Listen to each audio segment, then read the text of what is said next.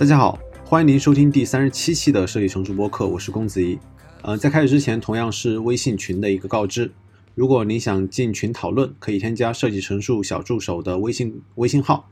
呃，微信号是 s j c s x z s，也就是设计成熟小助手的拼音首字母。好的，那么下面我们开始第三十七期的节目。嗯，在工作以来，由于我在一个大的互联网公司工作，嗯，加班其实是非常严重的。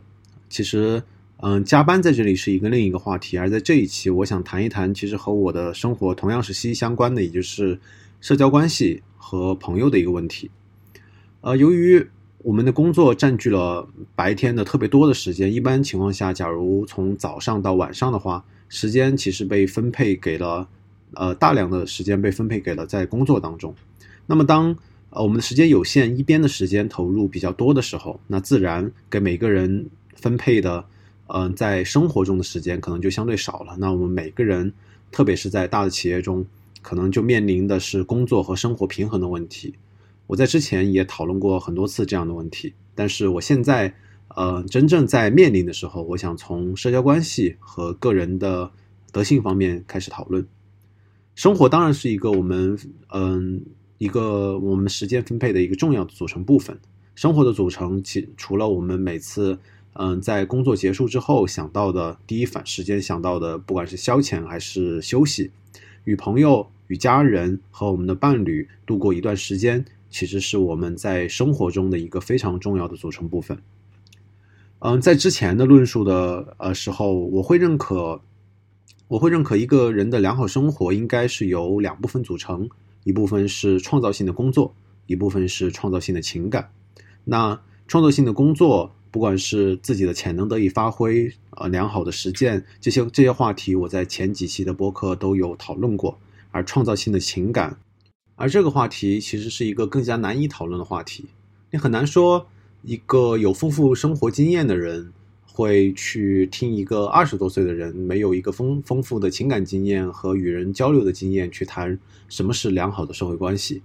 但是我想给的一个视角是我们如何去做时间分配。并且给的是一个从伦理学的视角去看什么是良好的社交关系。那么，首先，社交关系其实首先是一个呃闲暇时间的一个分配问题。闲暇时间的每个人都是非常有限的，闲暇时间它本身就具备稀缺性这样一个属性，而稀缺性会要求我们去思考，我们应该如何分配我们的闲暇，我们休息时间应该分配多少，消遣娱乐的时间可以分配多少。而与朋友、家人和伴侣相处的时间应该分配多少？而如果没有预先的这样这样的对闲暇时间的一个分配上的一个思考，我想我们中大多数人都会很难去控制自己的一个闲暇，从而把非常难得的一个闲暇的时间交给呃被精心设计的消费的机器。会有这样一个论述，就是说，呃，如果像如果一个没有深度阅读习惯的人。被忽然的抛入到互联网中，那么，呃，这样的不具备深度阅读习惯的人，会与具有这样习惯的人的差距会拉得越来越大。所以，就社交这个问题上，我会首先担心的是一个非常实际的问题：在工作之后，我们可能会发现我们的朋友圈会缩得越来越小，接触的同事又很难成为比较好的生活上能够沟通的一个伙伴。那么，我觉得我们每个人都需要提前的去做一下这个准备，来去思考一下这个问题。我们如何去分配自己的闲暇时间在社交关系上？而什么又是一个好的社交关系？那么，社交关系很多时候是被朋友组成的。有的人会说：“那朋友嘛，相处的快乐就好了。”这其实会引发我的第一个警惕。在看尼格马可伦理学中，很早就有过这样的一个论述。呃，亚里士多德这样写，会说：“有的人愿意同机智的人相处，不是因为他的品质。”而是因为它能带来快乐。我的警惕点在于，从感觉上，我们如果与一个人相处的时候，仅仅感觉到快乐，这其实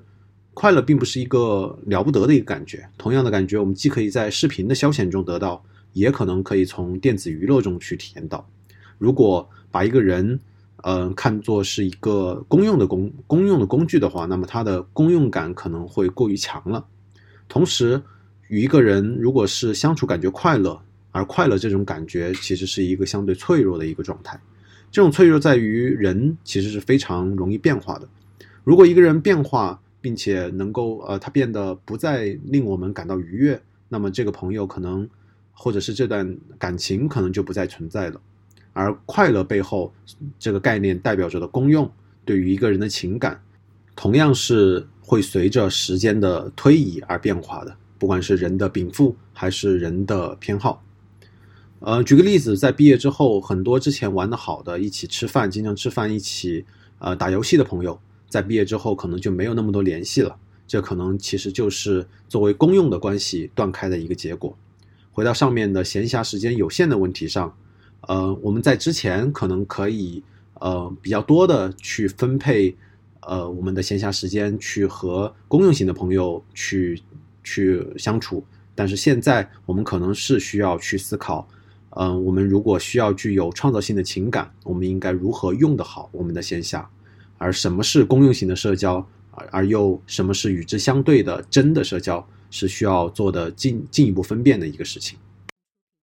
呃，那么下一个问题就来了，什么是好的社会关系呢？社交关系呢？嗯，我试图首先是从自己的一个感受出发，我什么时候会觉得。呃，是一呃，我在相处的是一段好的社交关系，同时我试图去从不管是社会心理学，还是从弗洛姆的《爱的艺术》里面，还是从其他的文本里面去思考这个其实困扰着很多人世世代代人的呃这样的问题。呃，我在尼格马可伦理学里面看到这样一个论述的一个表述，也就是我们首先要需要成为一个什么样的人，而自然就会吸引什么样的和我们相似的人。同时，我们会收获与我的人格所相对应的一个结果。那我们用同样的思维方式去思考的是，并不是，呃，在评价一个社社交关系是好还是不好的时候，并不是通过单方面的我们去评价这个人怎么样，或者是他和我是好的关系，或者是他和我是不好的关系，而是可以得出这样的结论：良好的社会关系应该是德性上相似的人之间的社会关系，而坏的人相处。它自然就是坏的社交关系，好的人相处就是好的社交关系。那好的人之间相处表现出的特征，并不是一个朋友能够给自己带来快乐，而这而这能带来快乐的大大概率是一个公用型的一个关系，而应该表现出来的是两个人具有共同的德性，无论是节制的、勇敢的、公正的还是慷慨的。而啊，这样的德性如何去获得？我在上一篇博客里面也有讲到。那假如啊，我所我们所认可好的社交关系，就是有具有德性的人之间的社交关系。那么下一个问题就在于，那怎么去收获好的社交关系呢？或者说，首先第一个问题是怎么是怎么成为一个呃伦理学意义上好的人？上期讨论的是节制这种德性，那一句话来概括，就是要想养成节制的德性。首先要做的是成为一个具有节制德性的人，而节制德性并不在于某一件事上表现的克制，而是通过行为养成了在任何事情上并都都有节制的习惯，并且以这种节制的习惯和行为感受到舒适。那么，其实呃也就引出了我觉得要成要收获好的社交关系的第一个呃第一个论点，那就是首先要成为一个有德性的人。第二个方式，我在呃亚里士多德的论述中找到的是，我们需要有共同生活、密切的交互或者是交谈。书中会这样写道：如若不交谈，所有的友爱都会枯萎。而共同生活背后包含着其实有许多的行为，因为当好的人之间密切交互的时候，他们同样会面临很多实际的问题，比如说利益分配的问题，或者是观点不同的问题。而当面临这样的问题的时候，好的人具有好的德性的人。会表现出比较大的慷慨，而坏的人会在很多事情上斤斤计较，而彼此的慷慨和包容又能让，呃，好的人之间的德性达到一个更好的状态。这其实在背后隐含着另外一个假设，就是与好的人相处必然会让自己的变得更有德性。这所谓近朱者赤的一个理论，在中西方很早就会有这样的认识。那么第二个假设就是通过密切的交互和交谈。第三个方式被又给交给了我们自己，也就是当一个人认可自己和他人都具有某种相似的德性之后，并且在密切的交互之后，自己的感受和理性是怎样的，这种感受会非常明确的表达出来。这种感受不仅包含的是快乐的感受，也会包含着欣赏、慷慨、激发或者是愉悦的感受。快乐这种感受在好的社交关系里面，它是一个必要项，但并不是全部。而第四个要去收获好的社交关系的方式，即是去控制社交关系的一个数量。举个例子，就是比如说亲密关系，其实有且仅能有一个好的亲密关系。我们不去谈心理学意义上的或者生理学意义上的一些理论，仅仅从我们的情感的分配和呃做事情应该寻求中道这样一个理论前提前提下，那么爱其实是一种情感上的过渡，而这种情感上的过渡，我们有且仅能对一个人传递。而有限的社交关系能够让关系中的朋友以及朋友的朋友与自己密切的互动，而这其中的数量也是需要被有限控制的。呃，那么最后一个议题，我们去到另一个极端，那么朋友和社交关系是必要的吗？很多人很多没有好的情感经历或者是社交受挫的人会有这样的看法，觉得人并不一定需要有好的社交关系。但是当我们用伦理学的视角去看的时候，朋友的必要性和一个人德性的养成是息息相关的，这也是在这也是亚里士多德在尼格马可伦理学中少有的非常极其严谨的三段三段论式的一个论述。总结下来，其实是这样一个结构：首先，幸福的人追求自身就是善的东西，这是一个前提假设；第二个就是第二个前提假设是人的生命在于感受和思考，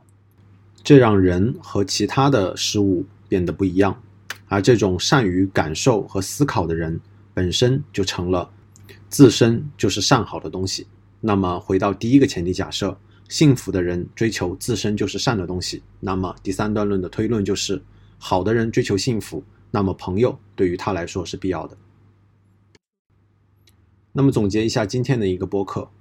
呃，首先我切入的是如何形成好的社会关系，是我们每个人都需要面临的问题，特别是。在人的工作工作之后，我们的工作时间被大量占用之后，闲暇时间如何分配？好的社交关系应该是怎么样的？是需要每个人去思考的一个问题。那我首先做一个辨析的是，呃，仅仅是作为公用的朋友，仅仅是和他相处比较快乐，这并不是一个好的社交关系。那好的社交关系是什么呢？好的社交关系从尼格马可伦理学的一个论述中是两个有德性的人之间的一个互动。那么。除了类似于养成节制这样的德性的一个养成方式，呃，好的好的社交关系还需要在在这个基础之上加入一些新的条件，比如说需要两个人之间互相密切的互动，并且尊重自己的感受和理性，并且我们需要有意的去控制我们正在维系的社交关系的数量。最后，我论证了朋友的必要性，也就是好的人追求本身即是善的东西。而善于思考和感受的人本身即是善，所以朋友对于好的人是必要的。而在这里，我希望重新回到啊论述的起点的是，我们需要面对的其实是我们生活中非常实际的问题。我们去需要面对的是，当我们意识到身边接触的朋友越来越少，或者是身边的朋友来来往往，很少留下来互相欣赏的朋友的时候，这可能就是需要我们去思考什么是良好社会关系的时候了。但是我们令我们思维迷惑的是，我们去看很多的文章，或者是和许多人去沟通的时候，有的人会说，你与人交交往的时候，真诚就是好的，那这既对也不对。有的人会说，嗯，交往的时候多为人他他人着想，他同样脱离了我们每个人面临的一个真实的语境。我们已经听了太多的教我们如何和人好好相处，如何与人沟通，如何。呃，搭建好好的亲密关系、好的家庭关系、好的朋友关系的这样的一个论述，但是我最后想提到的是，嗯，当我思考这个问题的时候，我最后还是回到了我自己能够控制的东西，这个能够我自己能够抓住的、持续的能够让我获得好的社交关系的这样一个主轴，也就是我们需要从自己出发，通过实践让自己成为一个有德性的人。运用自己的感受和理性，并且与他人密切的互动，这可能是我们收获创造性情感，在不同的年龄、在不同的环境下都能够收获创造性情感、好的社交关系的一个方式。嗯，好的，非常感谢您收听第三十七期的设计生疏播客，我们下期再见。